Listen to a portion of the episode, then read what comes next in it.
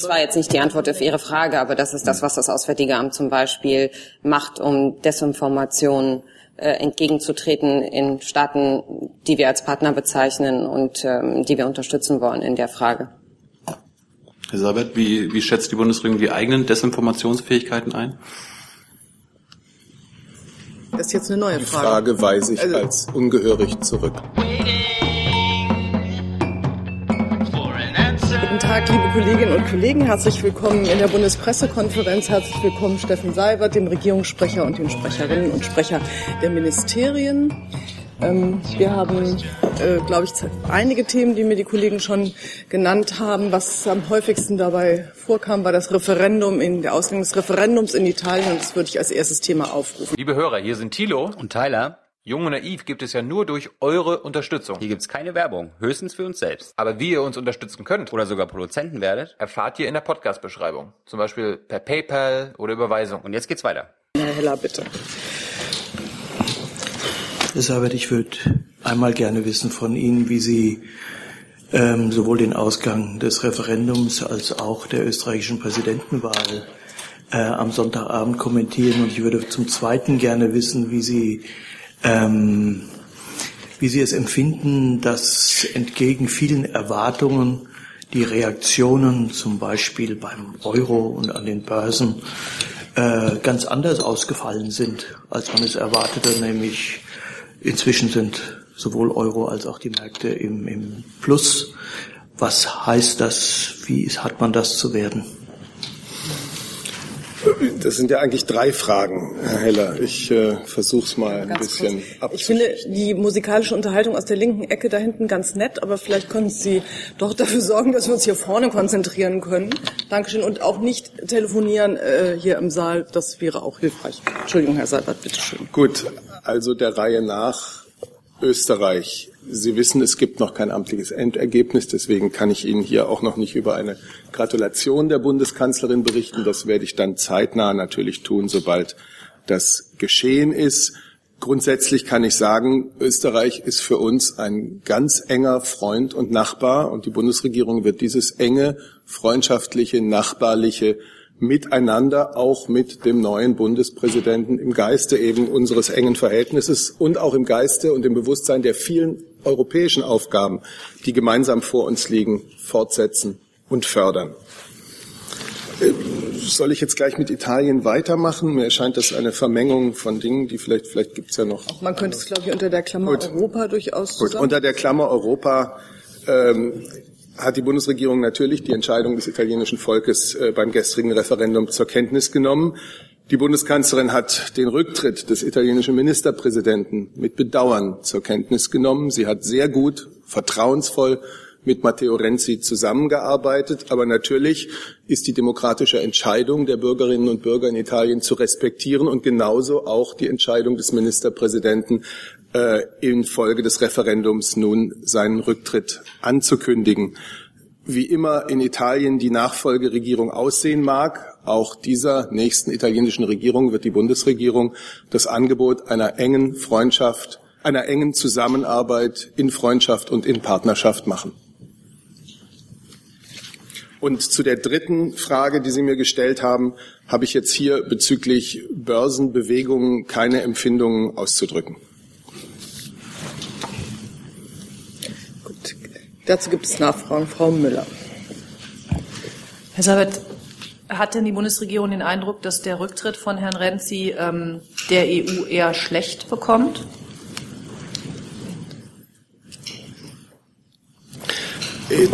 Ich glaube, dass es jetzt erst einmal nicht richtig wäre, wenn ich mich da in, in weitere Analysen einließe als Sprecher der Bundesregierung. Das war ein Referendum über wichtige Fragen der italienischen Verfassung und der inneren Struktur äh, Italiens. Das habe ich als deutscher Regierungssprecher nicht zu kommentieren. Wir haben großen Respekt für die demokratische Entscheidung der Italienerinnen und Italiener und das Bedauern, äh, das die Bundeskanzlerin empfindet bei dem angekündigten Rücktritt von Matteo Renzi. Das habe ich Ihnen ausgedrückt.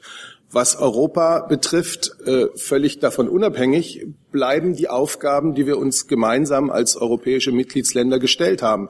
Und wie wir sie im Bratislava-Prozess vereinbart haben. Also eine wirksame, eine bürgernahe, eine auf die wesentlichen Bereiche konzentrierte Zusammenarbeit in Europa zu organisieren, die für die Bürger und Bürgerinnen sichtbare Ergebnisse bringt. Und das äh, wird auch künftig die Aufgabe sein, an der sich die Bundesregierung, die Bundeskanzlerin mit aller Kraft beteiligt. Was ich mich halt frage, ist, klar ist das eine Entscheidung des italienischen Volkes. Aber wenn man, und davon gehe ich auch aus, äh, dass Sie das auch so sehen, äh, glaubt, dass das Implikationen äh, für die gesamte EU haben könnte, wäre es dann nicht vielleicht auch mal an der Zeit für Leute wie die Bundeskanzlerin oder auch andere, nicht einfach so zu tun, als ginge einen das nichts an, sondern entweder vorher oder zumindest nachher, ähm, vielleicht besser vorher, einfach relativ klar zu sagen, was das für Implikationen haben könnte und ob man das nun in die eine oder in die andere Richtung besser finden würde. Also ob man da nicht einfach mal Position beziehen sollte. Also Frau Müller-Thun, Sie legen mir jetzt hier gerade eine Deutung ähm, in den Mund, die ich nicht vorgenommen habe. Sie sprechen von einer Auswirkung auf die europäische Politik. Ich habe gesagt, äh, was ich zu dem Referendum zu sagen habe und, zu, und was ich zu der gleichbleibenden Aufgabe, die sich den europäischen Mitgliedstaaten stellt und an der sich äh, die Bundesregierung weiter mit aller Kraft beteiligen wird, zu sagen habe. Das muss ich also diese Verbindung stelle ich nicht her. Und ansonsten äh, hat die Bundeskanzlerin, und das ist ja kein Geheimnis, weil sie es mehrfach öffentlich gesagt hat, äh, durchaus ja ihre, ihre Unterstützung für den Reformkurs, den Matteo Renzi in Italien in den letzten Jahren begangen, betreten hat, äh, ausgedrückt. Aber es bleibt eine Entscheidung der italienischen Wähler, die wir mit großem Respekt zu, zur Kenntnis nehmen. Eine Entscheidung über italienische Verfassungsfragen, Fragen der politischen Struktur Italiens. Frau Schäppli wollte gerne ergänzen. Ich würde gerne ergänzen, der Minister hat ein Statement auch als Reaktion auf äh, die Entwicklung in Italien gemacht, das ich Ihnen gern vortragen möchte. Die Entscheidung in Italien am gestrigen Tag war aus meiner Sicht enttäuschend aber sie war deutlich. Die Reformvorschläge der Regierung Renzi sind von der italienischen Regierung abgelehnt worden. Und wie es jetzt in Italien weitergeht, das muss in Rom, in Italien entschieden werden keine ganz einfache Situation, nachdem Renzi jetzt seinen Rückzug, Rücktritt angekündigt hat. Aber ich will noch mal sagen, dies ist eine Regierungskrise, keine Staatskrise, auch nicht der Untergang des Abendlandes, aber sicher auch kein positiver Beitrag inmitten unserer europäischen Krisensituation. Ich will noch mal sagen, das, was Renzi mit seiner Regierung auf den Weg gebracht hat, war aus meiner Sicht nicht nur richtig, es war aus meiner Sicht auch notwendig, und ich hoffe, dass eine zukünftige Regierung in Italien diesen Weg weitergeht. Das bedeutet für Europa, dass wir erst einmal zu sehen haben, wie die Entscheidungen in Italien weitergehen. Es wird mit Sicherheit den Auftrag zu einer Regierungsbildung in den nächsten Tagen geben und dann werden wir Aufschluss darüber bekommen, mit welchem Programm eine neue Regierung in Italien antritt. Jetzt habe ich als nächste Frau Marschall.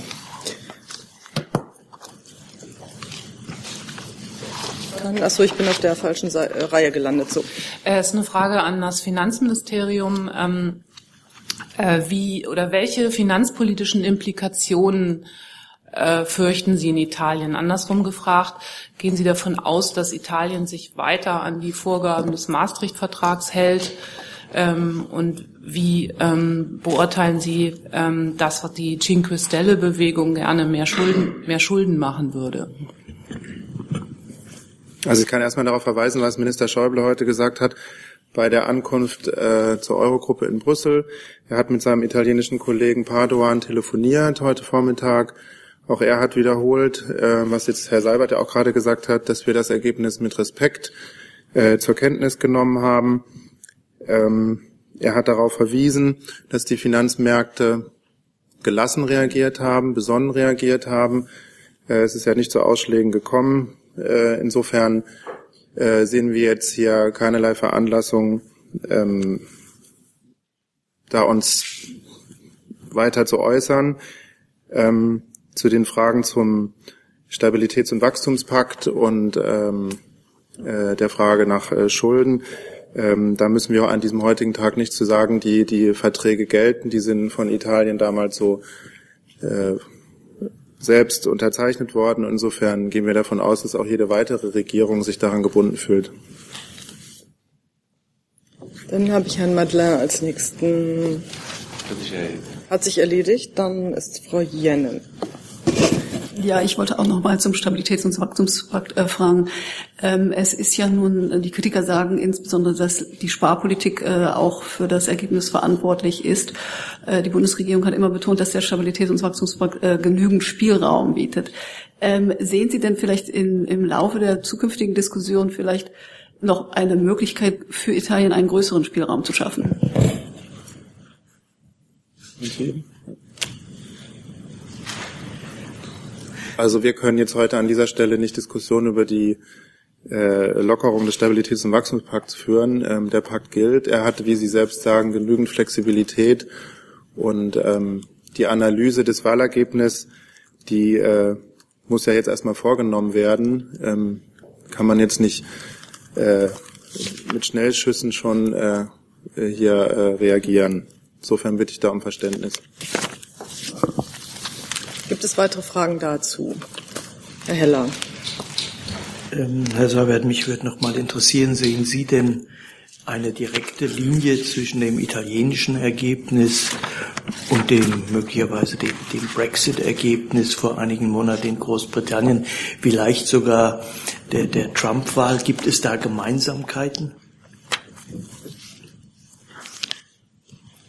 Ich würde wirklich davor warnen, äh, Ergebnisse in einzelnen Staaten hochzurechnen auf andere Länder oder allzu schnell Parallelen zu ziehen. Und ehrlich gesagt, das österreichische Ergebnis von Ihnen, äh, von gestern, ähm, passt ja dann auch wieder nicht ganz ins Bild. Also äh, ist es doch vielleicht sinnvoll, sich die Dinge Land für Land und individuell zu betrachten und sich in der Analyse, die sicherlich stattfinden muss, äh, in den nächsten Tagen und Wochen zu fragen, was ist in diesem Land äh, ausschlaggebend gewesen für das Brexit-Referendum, für den Wahlsieg von Donald Trump oder für ähm, den Ausgang des italienischen Referendums, so wie es gestern war.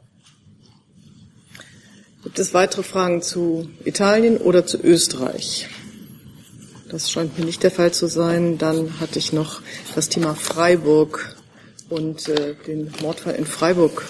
Kollegen sich gemeldet haben. Bitte schön, Herr Braun.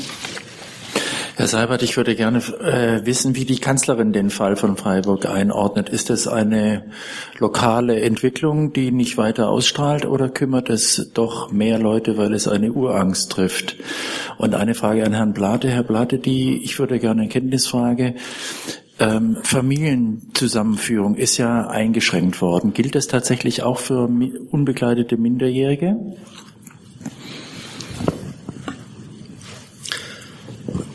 Zuallererst muss man doch sagen, der Mord an dieser jungen Studentin in Freiburg ist ein entsetzliches Verbrechen. Und alle Gedanken müssen bei ihrer Familie sein, die jetzt mit diesem Schmerz zu leben hat und der man Kraft und Trost wünschen muss. Wenn sich der Tatverdacht bestätigt, dann war es ein afghanischer Flüchtling, der diese böse und abscheuliche Tat begangen hat. Und dafür muss der Täter dann mit aller Härte unserer Gesetze auch bestraft werden.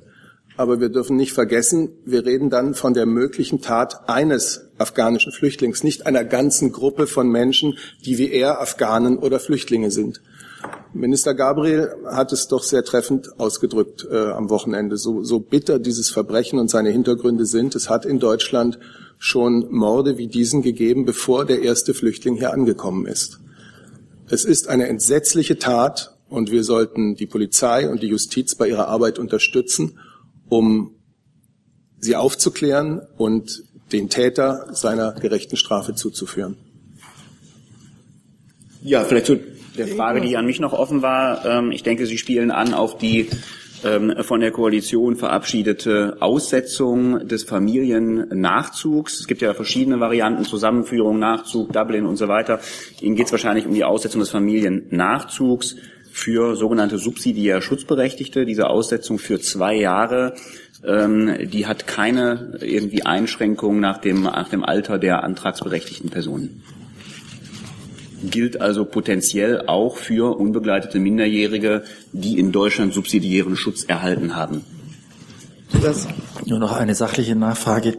Als diese Entscheidung fiel im Frühjahr, war die rückwirkend auch oder ist die gültig rückwirkend für alle Flüchtlinge, die auch 2015 kamen, oder war die erst ab dem Moment der Entscheidung für alle, die danach kamen, gültig? Na, es geht um den Moment der, es geht um den Moment der Entscheidung. Ein Tatbestandsmerkmal ist ja subsidiärer Schutz. Ähm, also kann sie sozusagen nur relevant sein für Personen, bei denen dieses Tatbestandsmerkmal äh, vorliegt. Also mit anderen Worten, Personen, die nach Inkrafttreten der entsprechenden Regelung subsidiär oder ab Inkrafttreten, soll ich vielleicht etwas präziser sagen, äh, der Regelung subsidiären Schutz dann erhalten haben. Okay. Herr Jordans auch dazu. Herr Seibert, äh, Sie und der Minister Gabriel haben davon gesprochen, dass solche Morde schon vor der Flüchtlingskrise passiert sind. Wollen Sie damit sagen, dass ähm, dieser Mord auch dann geschehen wäre, äh, wenn es die Flüchtlingskrise nicht gegeben hätte?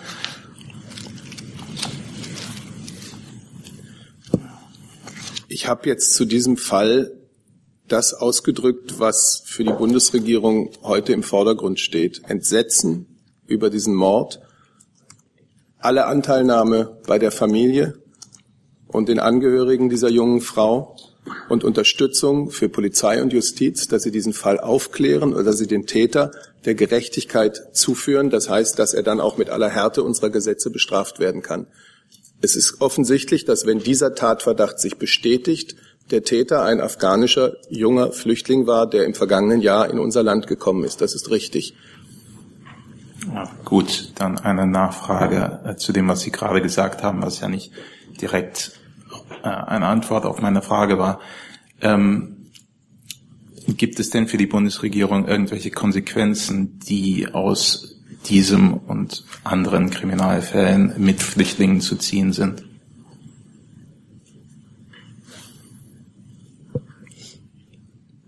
Es geht nicht um Konsequenzen aus einem einzigen Fall. Es geht darum, dass für uns immer im Vordergrund gestanden hat und wir das immer klar gemacht haben, dass die Befolgung der Regeln, der Gesetze, der Werte dieses Landes eine Grundvoraussetzung für jeden, der neu in unser Land gekommen ist, sich hier zu integrieren und unsere Unterstützung zu haben. Da, wo das nicht geschieht, wie in diesem entsetzlichen Fall, wenn sich der Tatverdacht bestätigt, muss das dann auch natürlich sehr harte Konsequenzen haben. Jetzt habe ich Frau Müller nochmal. Dann Herr ja, Herr Sabert, ich wollte Sie bitten, ob Sie noch mal einen Teilaspekt dieses Falls kommentieren können, weil ähm, das ja gerade auch wieder in die Lügenpressedebatte ähm, jetzt reingeht, weil unter anderem die Tagesschau an dem Tag, also die 20 Uhr Tagesschau, nicht darüber berichtet hatte. Ähm, und vermutlich wird gerade eine Etage tiefer auch aus diesem Grund äh, wieder gefordert, äh, der Rundfunkbeitrag müsse abgeschafft werden für die Lügenpresse. Nein, dazu kann ich mich nicht äußern, aber ich hatte jedenfalls als normaler Zeitungsleser am Wochenende kein Problem, äh, eine Vielzahl von Berichten über diesen Fall äh, sehr prominent zu finden. Herr Jung. Ja, eine Lernfrage ans BMJ, gegebenenfalls ans BMI. Äh, es gibt ja ca. 300 Mordfälle im Jahr in Deutschland. Wie viel werden davon von Nicht-Deutschen begangen? Also ich habe die Zahl jetzt nicht parat. Ich müsste gucken, ob ich Ihnen die nachreichen kann, ähm, äh, ob es diese Unterteilung gibt ähm, und könnte Ihnen die nachreichen. Ja, also letzten Endes müssten wir vielleicht erstmal klären, was die Frage eigentlich genau ähm, ist. Es gibt ja verschiedene Arten von Statistiken über Straftaten. Einmal polizeiliche Kriminalstatistik. Das ist eine Statistik, wo der oder die jeweils bearbeitende Beamte bei Abgabe des Falls an die Staatsanwaltschaft äh, das aufschreibt, was sozusagen sein Verdacht ist.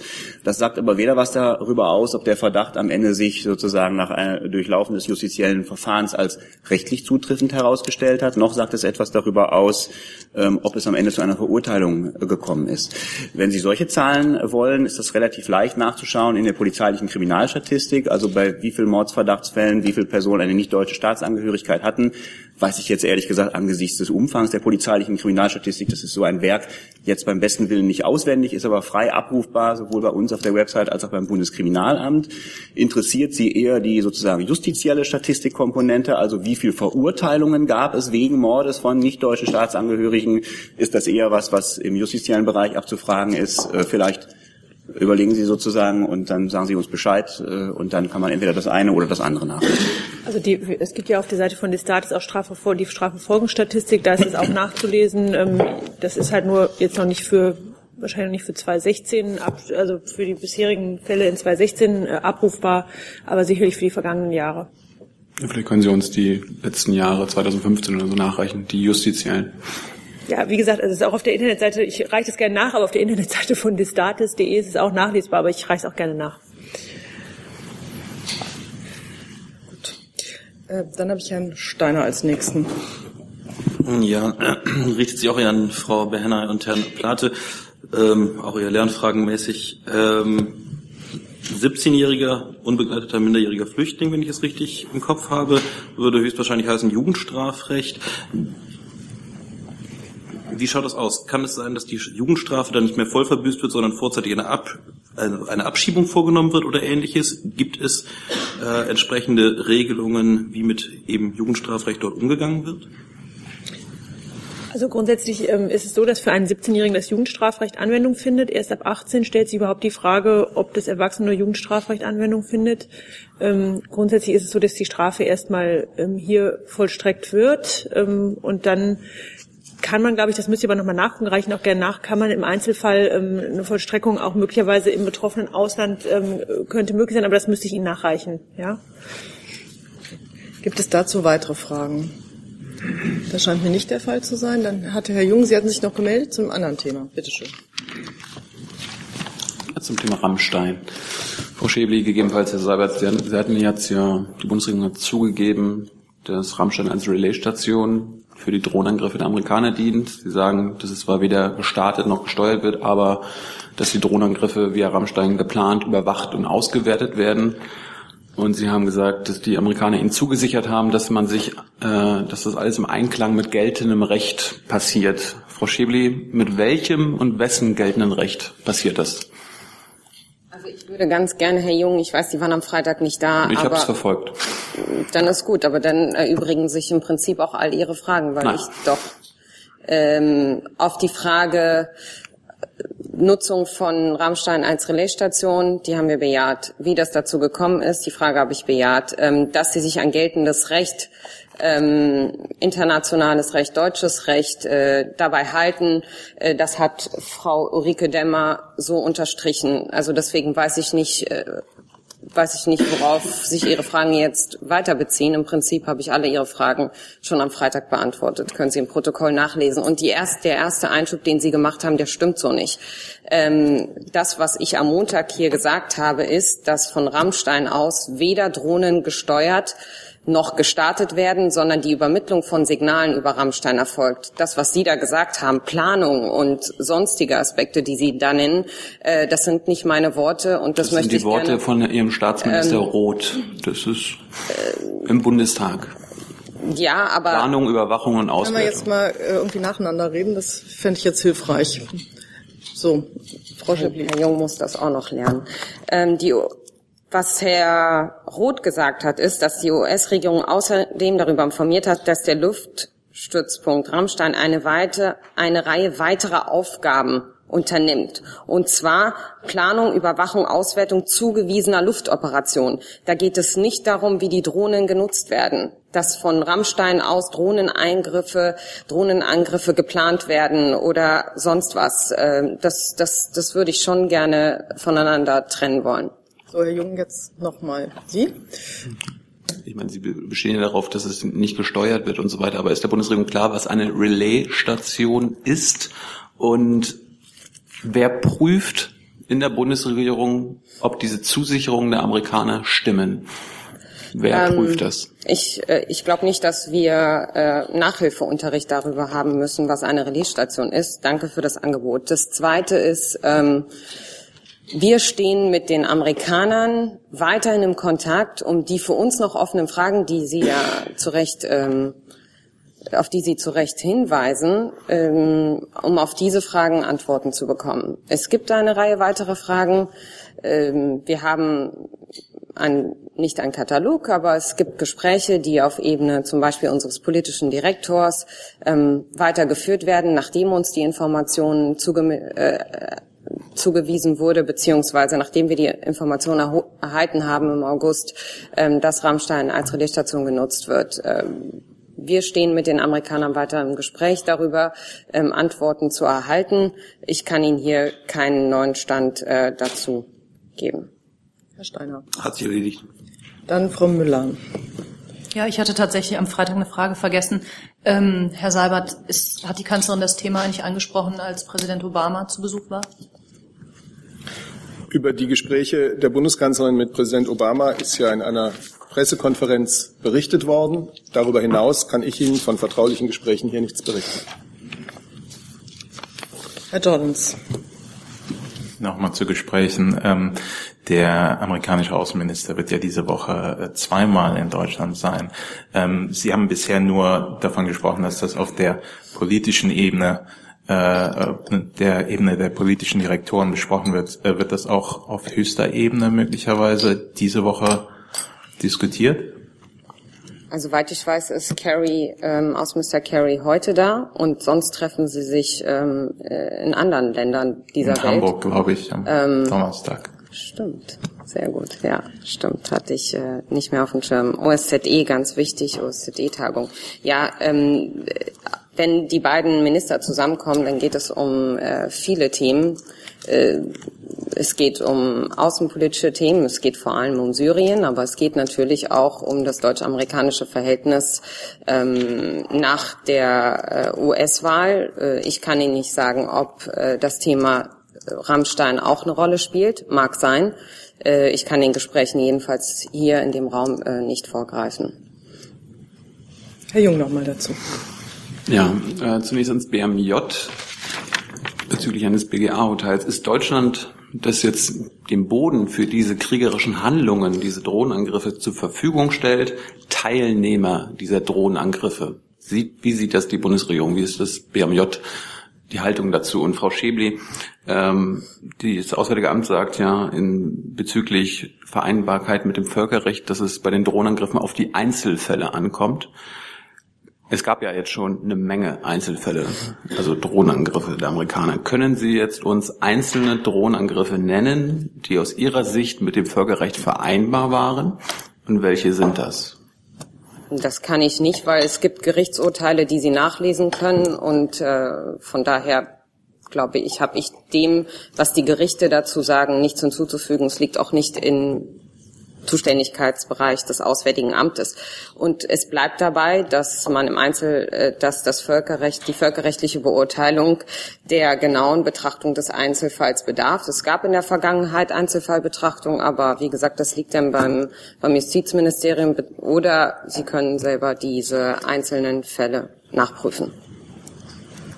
Ja, Für keine Statistik und keine Liste darüber. Ich kann dazu nur ausführen, Herr Jung, dass ich hier eine abschließende rechtliche Einschätzung dessen den, im Streitfall den Gerichten äh, ja, den Gerichten zufallen würde und dazu werde ich mich hier nicht äußern zu der rechtlichen, zu irgendeiner rechtlichen Einschätzung in der Hinsicht. Ja, wie, Herr Seibert, wie ist denn die allgemeine Haltung der Bundesregierung? Ist man Teilnehmer der Drohnenangriffe durch die Beteiligung Rammsteins an diesen Drohnenangriffen. Und Frau Schäbli, äh, der Staatsminister hat am, letzte Woche ausgeführt, dass die Amerikaner konkret am Völkerrecht orientierte Regeln für diese Drohnenangriffe geschaffen haben. Können Sie uns diese Regeln nennen? Welche sind das?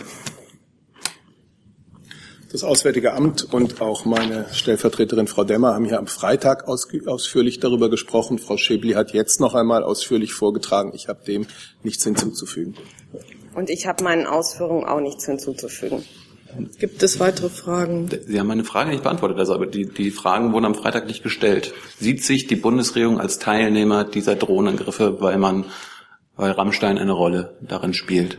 Der ganze Komplex ist hier am Freitag und Nein. heute Vormittag wieder besprochen worden und dem, was für das für die Bundesregierung durch Frau Schäbli und Frau Demmer gesagt wurde, habe ich nichts hinzuzufügen. Ich dachte eigentlich, dass ich wirklich heute, wenn Sie, ich wusste ja, dass die Frage kommt, wenn Sie wieder da sind und ich verweise auf Freitag und ich finde, Freitag haben wir alles, was dazu zu sagen ist, ähm, auch beantwortet. Ich finde, dass ich jetzt äh, ziemlich viel weitere Informationen Ihnen gegeben habe und ähm, ja. Gibt es weitere Fragen zu Rammstein? Frau Müller. So, der hat sich hier gerade verschluckt. Ich wollte in dem Fall nur mal bekräftigen, dass diese Frage, Herr Seibert, am Freitag tatsächlich nicht gestellt wurde. Ähm, also von daher haben Sie dem nichts hinzuzufügen, aber die Frage wurde nicht beantwortet, weder am Freitag noch heute. Das war jetzt eine Feststellung, keine Frage. Das war, genau. eine, das war eine Feststellung. Herr Jung. Nochmal die Frage, Frau Schiebli. Die Bundesregierung sagt, Sie sagen selber, dass es konkret am Völkerrecht orientierte Regeln der Amerikaner gibt. Kennen Sie diese Regeln? Wenn ja, welche sind das und übernimmt die Bundesregierung diese Regeln? Die USA. Sie können es auch nachreichen, wenn Sie wollen. Nein, ich habe nichts nachzureichen. Äh, die USA haben uns gesagt, dass sie bei ihrem Agieren in dem von Ihnen angesprochenen Komplex, dass sie sich an das Völkerrecht halten. Das haben wir so, das, das finden wir richtig und gut und das nehmen wir genau so wahr. Das glauben Mehr und mehr, ich, wir haben keine, wir haben äh, keinen Grund daran zu zweifeln. Das, das, also das glaubt die Bundesregierung Ich hab- einfach. das war's Ist das nicht naiv? Das war doch, glaube ich, ein gutes Schlusswort zu diesem Thema. Wenn es nicht noch weitere Fragen dazu gibt, dann habe ich Frau Marschall mit einem anderen Thema. Da sitzen so viele Leute, da kann ich nicht genau erkennen, wo das Mikrofon geht, geht ist. um Ja. die ähm, Rentenpolitik und äh, richt- richtet sich an BMAS und BMF. Ähm, es gab am Wochenende Äußerungen von Herrn Oppermann und von Herrn Schäuble, die man dahingehend interpretieren konnte, dass es einen Kompromiss geben könnte bei der Finanzierung der Angleichung der Ostrenten, ähm, dass man es einfach 50-50 aus Beitragsmitteln und Steuermitteln macht. Ist an der Spekulation was dran?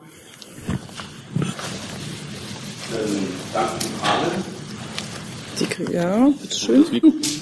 Ja. danke für die Frage. Ähm, Sie wissen ja, dass man sich im Koalitionsausschuss ähm, geeinigt hat, innerhalb der nächsten zwei Wochen ähm, noch einmal zu treffen, dass sich die Ministerin mit Herrn Schäuble dazu trifft, um die ausstehenden Fragen zur Ost-West-Rentenangleichung zu klären. Demnach wird es noch in dieser Woche ein Treffen zwischen der Ministerin und Herrn Schäuble geben. Die Ministerin hat sich ja in der Vergangenheit zuversichtlich geäußert, dass man hier zu einer Einigung kommen wird. Ja, ich habe dem auch nicht gegeben. Okay. Ähm, aber die Min- äh, nochmal an dieses BMAS, die Ministerin ist grundsätzlich der Meinung, das sollte aus Steuermitteln finanziert werden. Also die Position der Ministerin ist ja bekannt, aber zu den Inhalten des Gesprächs kann ich natürlich nichts sagen, weil ich im Gespräch auch nicht vorgreifen kann. Weitere Fragen zur Ostrente? Bitte schön, Frau Ma- Markmeier. Wann ist das Treffen? In dieser Woche. Ja, das habe ich gehört. Ja, An welchem Tag dieser Woche ist das Treffen? Näheres kann ich dazu nicht sagen. Diese Woche. Warum nicht? Das können wir nicht näher eingrenzen. Weitere Fragen zur Ostrente? Dann habe ich Frau Jennen mit einem anderen Thema.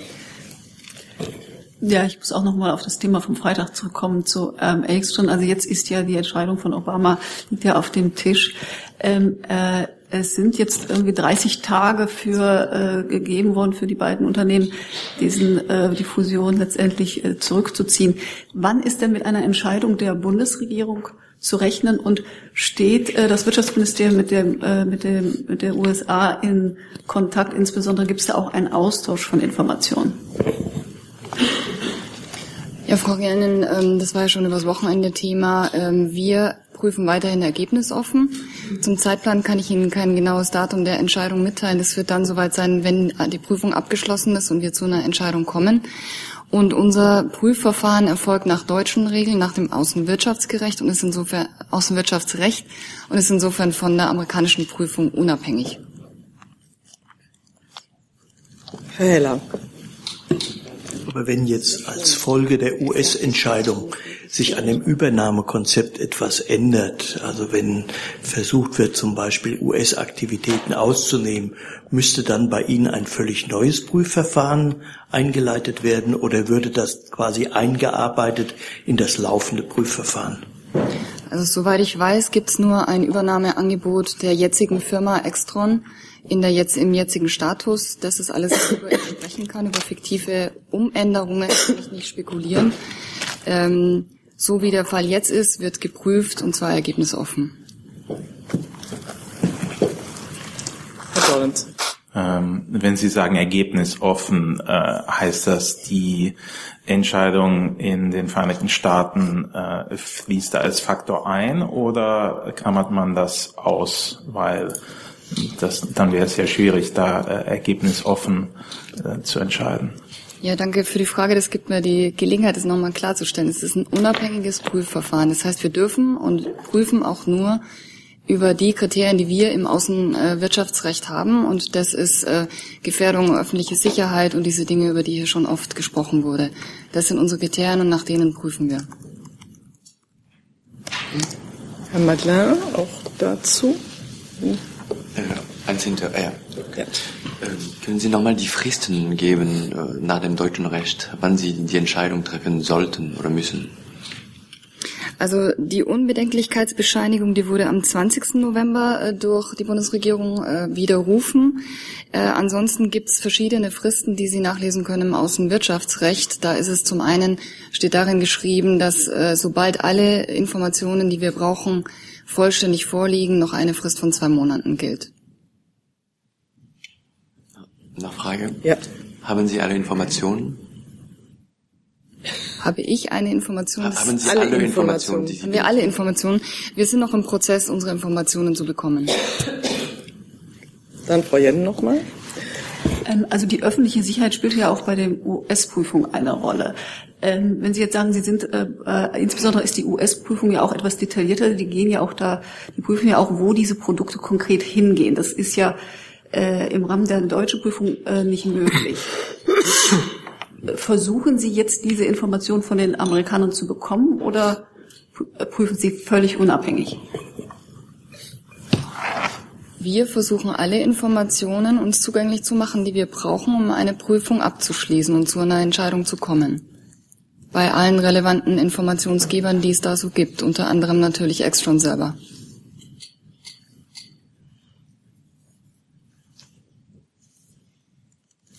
Gibt es Nachfragen dazu?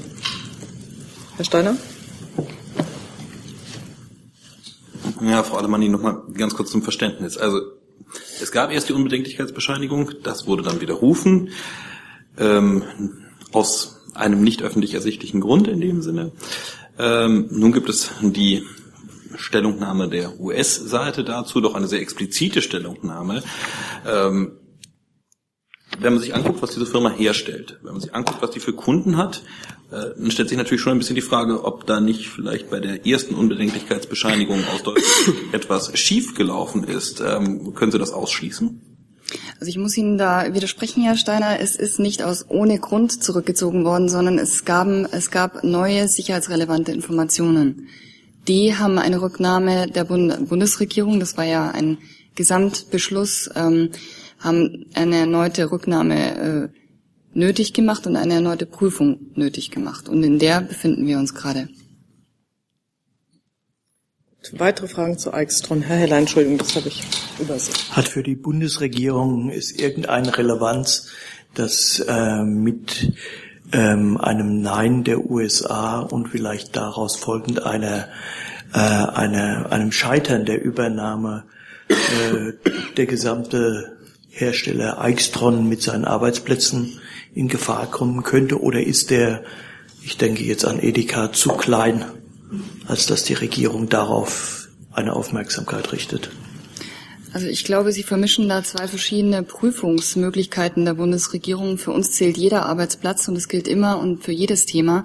Davon unabhängig dürfen wir nach dem Außenwirtschaftsrecht aber nur nach äh, gewissen Kriterien prüfen. Wie Sie wissen, gibt es ja einen Prozess innerhalb der Bundesregierung, den wir angestoßen haben, äh, um Investitionsprüfungen ein wenig zu erweitern und intensiver machen zu dürfen. Derzeit ist es so, dass wir nach öffentlicher Sicherheit und Gefährdung dieser prüfen dürfen und müssen und nur nach diesem Kriterium. Gibt es weitere Fragen zu Eichstron? Das scheint mir nicht der Fall. Herr Heller, ich hatte Sie noch mal auf der Liste. War das das? dazu? War das, das war das. Und dann habe ich den Kollegen dort, bitte. Ja, Fels, Deutsche Welle, eine Frage ans äh, Innenministerium. Es gab vor einigen äh, Wochen ja äh, einen Vorschlag des baden-württembergischen Innenministers, Abschiebungen nach Gambia zu erleichtern und Gambia zum sicheren Herkunftsland äh, zu erklären. Jetzt hat es am Wochenende ja eine Wahl in Gambia gegeben und die Regierung äh, scheint friedlich zu wechseln. Wechseln. Der Präsident hat seine Niederlage eingestanden. Ähm, ist das Anlass, jetzt mit der veränderten politischen Lage in Gambia auf Seiten des BMIs äh, darüber nachzudenken, eben Gambia zum sicheren Herkunftsland zu erklären oder ein Rückführungsabkommen zu verhandeln? Also ehrlich gesagt, so, Entschuldigung, ehrlich gesagt, bin ich Ehrlich gesagt, die, äh, die Lage in Gambia und wie die einzuschätzen ist, äh, ist sicher nicht Sache des Bundesinnenministeriums, sondern allenfalls des Auswärtigen Amtes. Ähm, ich bin jetzt da auch nicht äh, sozusagen tagesaktuell im Bild über die politische Lage in Gambia. Ähm, aktuell kann ich Ihnen jedenfalls vom Plänen des Bundesinnenministeriums äh, über eine Einstufung oder Nicht-Einstufung von Gambia als sicheres Herkunftsland äh, nichts berichten. Das ist das, was ich im Moment dazu zu sagen habe. Vielleicht können wir, na, vielleicht können wir nachreichen die Einschätzung nach den Wahlen aus Sicht des Auswärtigen Amtes. Ich habe das auch nicht parat. Das wäre nett, ja. Herr Standard, hat, war das dazu? Ein neues Thema. So, jetzt habe ich, glaube ich, alle hier durch. Dann sind Sie auch schon dran. Ja, ähm, Herr Plate, äh, Ihnen sicherlich vertrauter äh, das Thema Cyber. Ich würde ganz gerne nochmal verstehen, was Sie denn dort eigentlich planen aufzubauen innerhalb der nächsten zwei bis drei Jahre. Als der Bundesinnenminister hier die Cybersicherheitsstrategie vorstellte, sprach er ja doch von erheblichen wie will man sagen, äh, Rechtsfragen, die zu klären seien, bevor man in dem Bereich offensiver Aktionen irgendetwas unternehmen könne. Nun habe ich gestern einem Medienbericht entnehmen können, dass das sehr viel schneller gehen soll, während gleichzeitig beim äh, BMVG bereits entsprechende Kapazitäten existieren mit CNO und Ähnlichem. Also würde ich gerne verstehen, wo soll da die Reise hingehen? Was planen Sie dort? Ja, vielen Dank für die Frage. Das äh, gibt mir vielleicht Gelegenheit, mit ein paar Missverständnissen aufzuräumen, die sich über das Wochenende offenbar äh, festgesetzt haben. Sie spielen wahrscheinlich auf einen Bericht an in der Frankfurter Allgemeinen Sonntagszeitung, äh, der die äh, Behauptung enthielt, das Bundesinnenministerium plane äh, Fähigkeiten, um auch äh, ausländische Server abzuschalten und ähnliches. Tja, also ganz ehrlich, Woher äh, diese Vermutung kommt, ist mir wirklich, äh, äh, wirklich überhaupt nicht klar und ich kann das auch absolut nicht bestätigen. Also es ist ehrlich gesagt ein glattes Dementi. Äh, da ist so, wie das da stand, nichts dran. Aber in der Cybersicherheitsstrategie gab es ja einen entsprechenden Absatz, das wurde auch gar nicht in Frage gestellt, dass man über den Aufbau offensiver Kapazitäten nachdenke für den Fall, dass eben solche Fähigkeiten notwendig sind, respektive nicht äh, möglich ist, anders zu reagieren.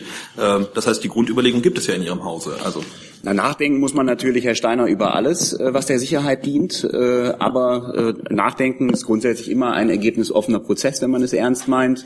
Hier ist es sowohl technisch als auch rechtlich sehr kompliziert.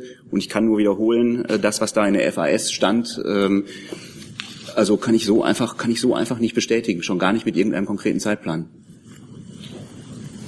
Herr Jung dazu und danach Herr Scholz. Ja, ähm, verwandtes Thema, aber gleiche, gleiche Richtung und auch sogar gleicher Bericht in der FAS. Ähm, und es geht auch an Herrn Seibert.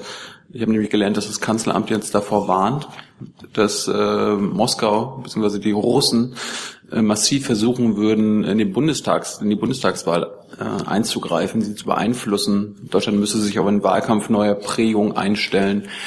Könnten Sie uns beide erläutern, wie die Bundesregierung darauf kommt? Ich weiß nicht, worauf die Aussage Kanzleramt warnt vor russischem Einflussnahme im Wahlkampf äh, beruht. Dieses Zitat jedenfalls, an das kann ich mich nicht erinnern. Und wenn ein Artikel das behauptet, muss es ja noch nicht ganz genau auch der Wahrheit entsprechen. Wir haben hier immer wieder in der Vergangenheit Anlass gehabt, über ähm, Medienarbeit russischer Medien, russischer Kanäle auch russischer offizieller Vertreter ähm, zu sprechen. Das ist äh, der Fall Lisa ist nur ein Beispiel. Dazu haben wir ja hier ausführlich auch schon gesprochen. Wir haben ähm, wir haben in vergangenen, in, der, in den letzten Tagen äh, neuerliche Hackerangriffe auf IT-Systeme gehabt. Da allerdings hat jedenfalls an dieser Stelle niemand gesagt, äh, dass es da eine eindeutige Spur nach Russland gäbe.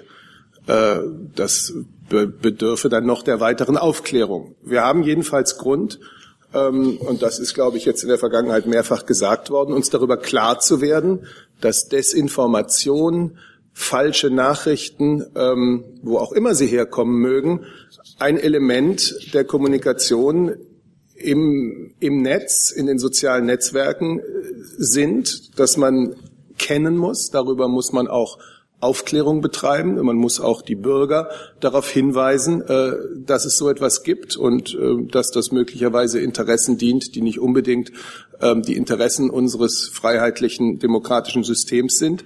Ähm, und das ist die ganz grundsätzliche Erkenntnis. Dazu müssen wir erstmal Aufmerksamkeit schaffen, wir müssen Bewusstsein schaffen und wir müssen uns überlegen, wie wir äh, damit umgehen. Und aus Sicht der Bundesregierung und des Bundespresseamts kann ich nur sagen, für uns kann es immer nur um äh, klare und transparente Darstellung von Regierungshandeln gehen. Das ist unsere Antwort auf so etwas.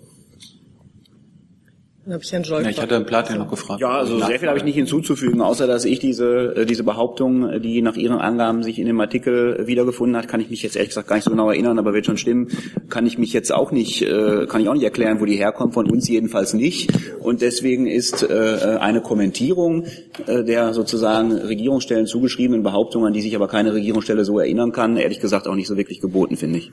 Im selben Artikel steht auch drin, dass die Bundesregierung Russland für die Hackerattacke auf den Bundestag 2015 verantwortlich macht. Das stimmt also auch nicht. Sie haben mich gerade gehört. Herr Scholz war.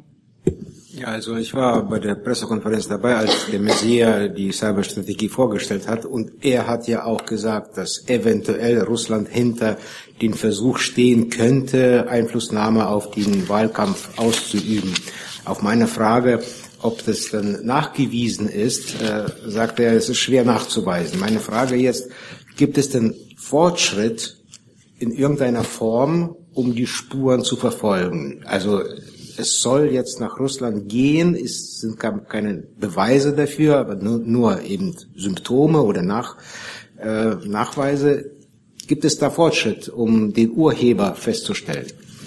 Ja, also der Sachverhalt hat sich ehrlich gesagt gegenüber dem von Ihnen zitierten Termin äh, nicht verändert, so dass ich auch nichts sozusagen Zusätzliches zu dem sagen kann, was Sie äh, gerade in Wiedergabe des Ministers hier nochmal vorgetragen haben. Gibt es denn außerhalb von IT-Spezialisten äh, Informationen von Geheimdiensten, die eventuell an dieser Sache auch arbeiten? So richtig erkenne ich jetzt nicht genau, wie mich diese Frage zu einer anderen ähm, Antwort veranlassen sollte. Grundsätzlich ist es so, dass im Geschäftsbereich des Bundesinnenministeriums sowohl das Bundesamt für Sicherheit in der Informationstechnik über den Daumen gepeilt mit den technischen Aspekten solcher Dinge beschafft und das Bundesamt für Verfassungsschutz mit nachrichtendienstlichen Aspekten. Und die Antwort, die ich gerade gegeben habe, dass es keine Weiterentwicklung des Sachverhalts gibt, die mich dazu veranlassen könnte, etwas weitergehendes zu sagen, als der Minister gesagt hat. Diese Antwort dürfen Sie auch vor dem Hintergrund dieser zusätzlichen Erläuterung als weiterstehend ansehen. Jetzt habe ich noch Herrn Jung und Herrn Steiner. Sabat, rechnet die Bundesregierung denn mit äh, Einmischung ausländischer Staaten in den Bundestagswahlkampf? Muss jetzt nicht auf Russland bezogen sein. Kann ja auch Amerikaner sein, Chinesen, Iraner. Danke, dass Sie mir eine Auswahl geben. Die Bundesregierung wird alles tun, was sie kann, um zu einem fairen, transparenten Wahlkampf in diesem Jahr beizutragen. Also die verschiedenen Vertreter der Bundesregierung, die in verschiedenen Parteien sind, werden das ihre tun. Die Bundesregierung führt ja, führt ja keinen Wahlkampf. Äh, und das Bundespresseamt wird weiterhin mit klarer und transparenter Information über die Arbeit der Bundesregierung aufwarten. Und dass es Desinformation gibt, kann niemand bestreiten für diejenigen, die da regelmäßige Beispielfälle äh, kennenlernen wollen, empfehle ich den sogenannten Desinformation Review des Europäischen Auswärtigen Dienstes, der regelmäßig erscheint und viele anschauliche Beispiele aus vielen europäischen Ländern aufführt. Mich würde mal vom Auswärtigen Amt interessieren, haben Sie Hinweise, Erkenntnisse, eigene Erkenntnisse, fremde Erkenntnisse, dass sich Russland in den deutschen Wahlkampf einmischen will, könnte, würde?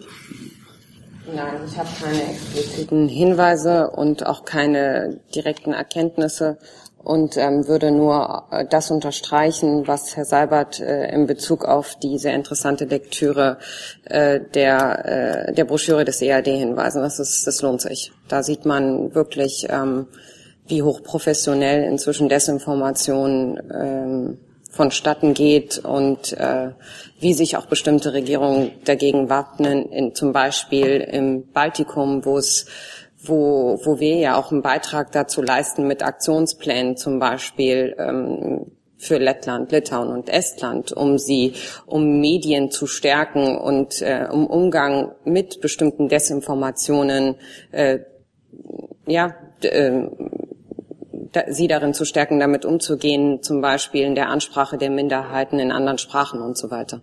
Jetzt habe ich, ich habe jetzt noch Herrn Steiner. Herrn das war jetzt nicht die Antwort auf Ihre Frage, aber das ist das, was das Auswärtige Amt zum Beispiel macht, um Desinformationen äh, entgegenzutreten in Staaten, die wir als Partner bezeichnen und ähm, die wir unterstützen wollen in der Frage. Herr Sabert, wie, wie schätzt die Bundesregierung die eigenen Desinformationsfähigkeiten ein? Das ist jetzt eine neue Die Frage. Frage weise ich Also- als ungehörig zurück. Okay, Herr Steiner. Äh, ja, äh, ganz banale Frage an Herrn Plate. Ähm, Herr Seibert sprach eben davon, dass man äh, den Angriff auf den Bundestag zum Beispiel noch nicht klar zurechnen könnte. Mich würde interessieren, diese APT 28 Sophacy-Kampagne, also das, wie das genannt wird, vom Verfassungsschutz zumindest, ähm, ist das denn überhaupt noch ein Prüfvorgang innerhalb des BFV, innerhalb Ihres Geschäftsbereichs, BSI, BFV, wie auch immer? Dazu habe ich jetzt tagesaktuell ehrlich gesagt keine Informationen mitgebracht. Kann ich Ihnen beim besten Willen aus dem Stand nicht sagen, aber ich höre gerne nach. Aber Sie hatten noch was zu ergänzen. Ja, das wollte in der Tat, äh, weil äh, die Frage, glaube ich, war, ob sozusagen die Bundesregierung erwartet, äh, dass es Manipulationen äh, gibt. Ich möchte vielleicht ganz grundsätzlich dazu sagen, weil wir ja sozusagen für Aspekte der Bundestagswahl und deren technischer Durchführung zuständig sind. Erwartung, gut, ich möchte mich jetzt nicht auf Wortklauberei einlassen. Grundsätzlich geht die Bundesregierung immer davon aus, dass es sein kann, dass es natürlich Manipulationsversuche gibt, sei es von anderen Staaten, sei es von krimineller Stelle oder sonstigen interessierten Kreisen. Aber ob sozusagen der Umstand, dass man sich auf so etwas natürlich vorbereitet, sicherheitshalber, ob das nun eine Erwartung ist, äh, das überlasse ich ehrlich gesagt Ihrer Einschätzung. Äh, Jedenfalls ist es so, dass die Bundesregierung sich vorbereitet und für die technischen Abläufe kann ich dazu vielleicht sagen, ähm, dass es so ist, zum Beispiel der Bundeswahlleiter kommuniziert online mit den Landeswahlleitern zur Feststellung der Wahlergebnisse, ja, und diese übermitteln die Ergebnisse äh, der Wahlkreise verschlüsselt, ausschließlich auf das vom Internet unabhängige und extra gesicherte Behördennetzwerk. Und die beim Bundeswahlleiter eingesetzte IT-Infrastruktur ist zudem redundant realisiert und die Darstellung bereits ermittelter Ergebnisse im Internet durch den Bundeswahlleiter erfolgt stets getrennt von der Ergebnisberechnung. Das ist vielleicht für Sie auch interessant. Und die internen Prozesse sind, äh, sind allesamt mehrfach gesichert ausgelegt, sodass jedenfalls wenig Raum für Einflussnahme bleibt. Das ist natürlich trotzdem ein Gebiet, wo man immer äh, sozusagen stetig dranbleiben muss, weil sich die Technik weiterentwickelt, die Fähigkeiten entwickelten, sie, entwickeln sich weiter. Aber es wird jedenfalls sehr viel dafür getan, um technische Einflussnahme, soweit es geht, ähm, auszuschließen. Und es wurden solche äh, jedenfalls technischen Einflussnahmeversuche auch bisher noch nicht beobachtet übrigens in dem Bereich. Jetzt habe ich Herrn Jolper noch dazu. Bitte schön. Ja, Herr Seibert, ich habe eine grundsätzliche Frage.